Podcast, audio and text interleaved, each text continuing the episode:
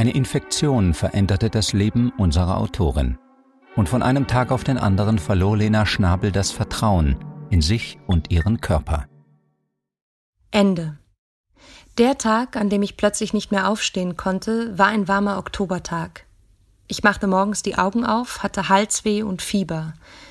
Es war, als würde Blei in meinen Adern fließen. Ich hatte Schwierigkeiten, meinen Kopf zu drehen. Mein Gehirn schien in einem dichten Nebel gefangen. Ich schloss meine Augen wieder. Vielleicht eine Grippe. Drei Wochen später ging es mir immer noch nicht besser. Ich schleppte mich zum Arzt. Er stellte eine Epstein-Barr-Infektion fest, ein Herpesvirus, das mehr als 98 Prozent der Deutschen in sich tragen und das bei den meisten absolut harmlos ist. Bei mir löste es pfeifisches Drüsenfieber aus. Eigentlich auch relativ harmlos, aber die Folgen können sich ziehen. Der Arzt verabschiedete mich mit einem Das kann Monate dauern oder Jahre. Ich lebte allein in einer Einzimmerwohnung in Berlin-Neukölln. Freunde kauften für mich ein, kamen vorbei, kochten Kürbissuppe und brieten Pfannkuchen. Kühlschrank und Magen waren also gefüllt, aber die Gespräche, die ich mit ihnen führte, rauschten an mir vorbei. Ein paar Stunden später konnte ich nicht mehr sagen, über was wir eigentlich gesprochen hatten. Nach Monaten wurde es besser. An manchen Tagen konnte ich zum Beispiel wieder selbst einkaufen. Bei meinem ersten Spaziergang im Volkspark Hasenheide fühlte ich mich unbesiegbar. Doch nach 15 Minuten wieder zu Hause angekommen, war die Schwere zurück wie ein überraschender K.O.-Schlag. Ich legte mich ins Bett über Stunden, unfähig, meinen Kopf zu heben. Immerhin konnte ich wieder Filme schauen und der Handlung folgen. Nach jedem Rückschlag wurde ich frustrierter. Ich begann, meinen Körper zu beschimpfen. Warum bist du so ein Arschloch? fragte ich laut vor mich hinfluchend. Gib mir mein Leben zurück. Denn ich mochte das Leben, das ich vorher geführt hatte und das von einem Tag auf den anderen endete. Ich lebte in Berlin und war als Reporterin um die Welt gereist. Mein Alltag recherchieren, schreiben und Themen entwickeln. Und viel Sport, mit Freunden tanzen gehen und Rendezvous in Eckkneipen. Nach einem Jahr etwa hatte ich das Gefühl, es sei geschafft. Ich konnte fast jeden Tag spazieren gehen, mit einer Freundin paddeln, mit meiner Familie in den Italienurlaub. Ich hatte die Texte, die ich vor dem Beginn der Krankheit recherchiert hatte, zu Ende geschrieben und neue Aufträge angenommen. Eineinhalb Jahre nach der Diagnose flog ich in meine zweite Heimat, nach Japan, und ging auf Pilgerreise.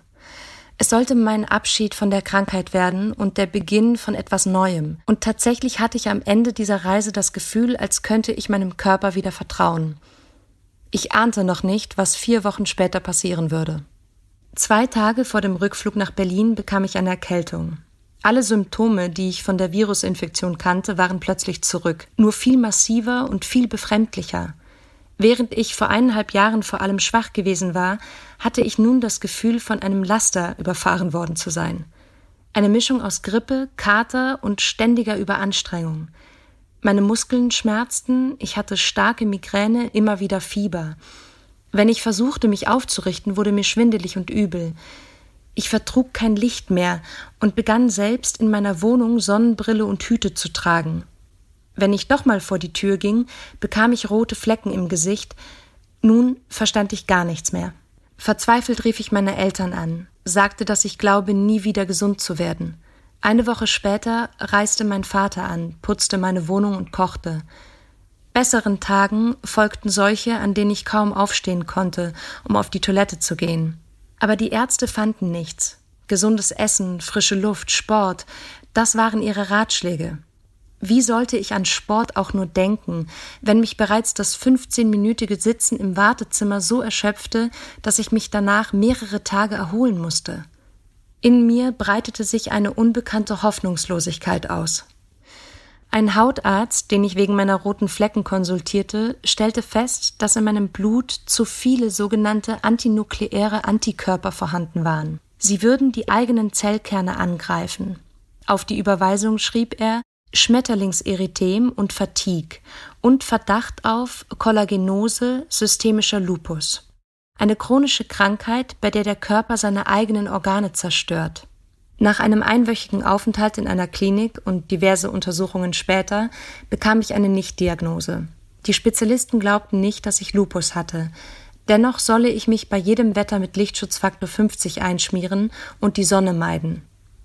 Eine junge Ärztin sagte noch, vielleicht sei es ein chronisches Erschöpfungssyndrom.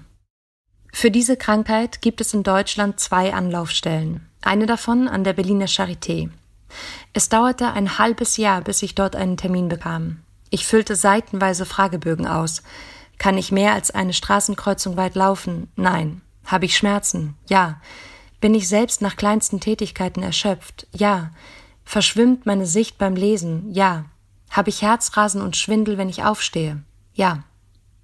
Schließlich saß ich einer Ärztin gegenüber, die mir erklärte, dass ziemlich viel in meinem Körper schief laufe. Die Energiekraftwerke meiner Zellen arbeiten zu wenig das Immun- und Nervensystem eher zu viel, und Herz und Temperatur können sich auch nicht mehr ordentlich regulieren. Und wenn mehr Energie benötigt werde, springe das Stresssystem des Körpers ein. Daher die Zusammenbrüche, die mich immer wieder ans Bett fesselten.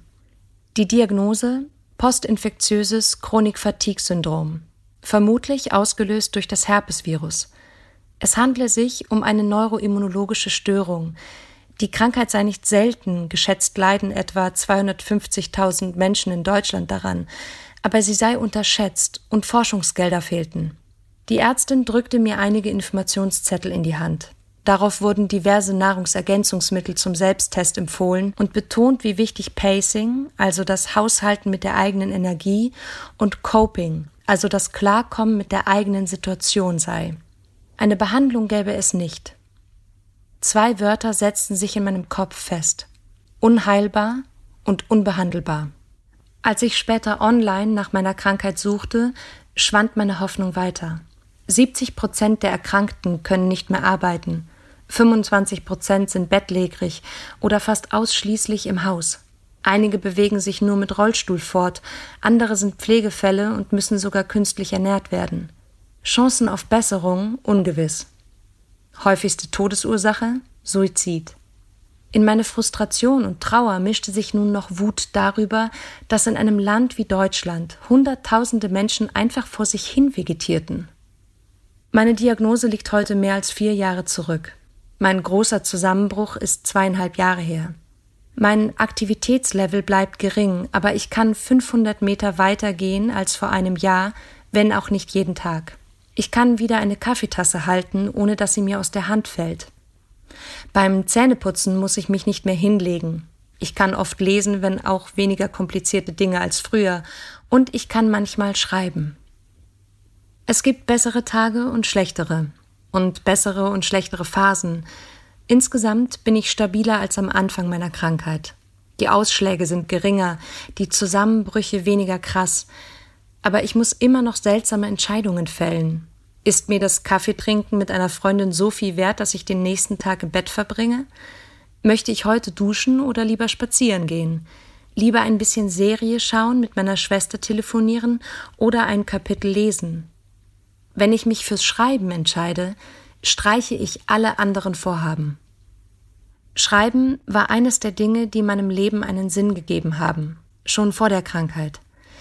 Wenn ich heute schreibe, stelle ich mir einen Wecker auf 30 Minuten, um mich zu zwingen, Pausen zu machen. Pause machen bedeutet Ruhe, Oropax, Dunkelheit, Augen zu, Schlafmaske und Atmen. Oft stundenlang. Natürlich klappt das nicht immer. Dann bezahle ich dafür mit Rückschlägen. Ich kann nicht jeden Tag klar denken, und auch wenn ich alles außer Zähneputzen und Essen weglasse, schaffe ich es nicht mehr als zwei Stunden an einem Tag zu schreiben. Aber das Ergebnis erstaunt mich selbst. In der schlimmsten Phase meiner Krankheit schrieb ich immer, wenn sich mein Gehirnnebel kurz lichtete, liegend über meine Pilgerreise. So entstand mein erstes Buch. Dann schrieb ich einen Roman und nun schreibe ich diesen Text, teilweise sogar sitzend. Irgendwann schrie ich meinen Körper nicht mehr an. Ich hörte stattdessen auf die leisen Botschaften, die er mir sendete. Das zarte Kribbeln hinter der Stirn, die aufflammende Hitze im Gesicht, die leichte Schwäche in den Beinen. Wenn ich sofort auf diese Zeichen reagiere, kann ich manchmal Zusammenbrüche vermeiden. Und ich glaube, dass ich mich erhole. Ganz langsam, mit vielen Aufs und Abs, aber insgesamt zeigt die Kurve nach oben. Auch wenn mein Körper unglaublich unlogische Dinge tut, verstehe ich ihn jetzt besser und versuche mich um ihn zu kümmern, statt gegen ihn anzukämpfen. Ich glaube, das nennt man Selbstliebe. Ich habe oft gedacht, hätten meine Freunde nicht für mich eingekauft und gekocht, hätten sie mich nicht besucht, als ich nicht aus dem Haus konnte, wäre mein Vater in meiner tiefsten Verzweiflung nicht angereist gekommen, ich weiß nicht, ob ich noch da wäre. Ohne die Liebe der anderen hätte ich das Vertrauen in das Leben an sich verloren. Und dann gibt es da noch diese wahnsinnig blauen Augen. Ich kannte sie schon lange vor der Krankheit, aber vor etwa zwei Jahren entdeckte ich sie erneut, sah sie zum ersten Mal wirklich. Eigentlich dachte ich, ich könnte mich in dieser Situation gar nicht verlieben, doch die Augen blieben kristallig und warm bei mir. Anfang. Ein Text von Lena Schnabel, gesprochen von Sophie Groß. Aus Dummy Nummer 70 zum Thema Vertrauen. Zu bestellen auf dummy-magazin.de.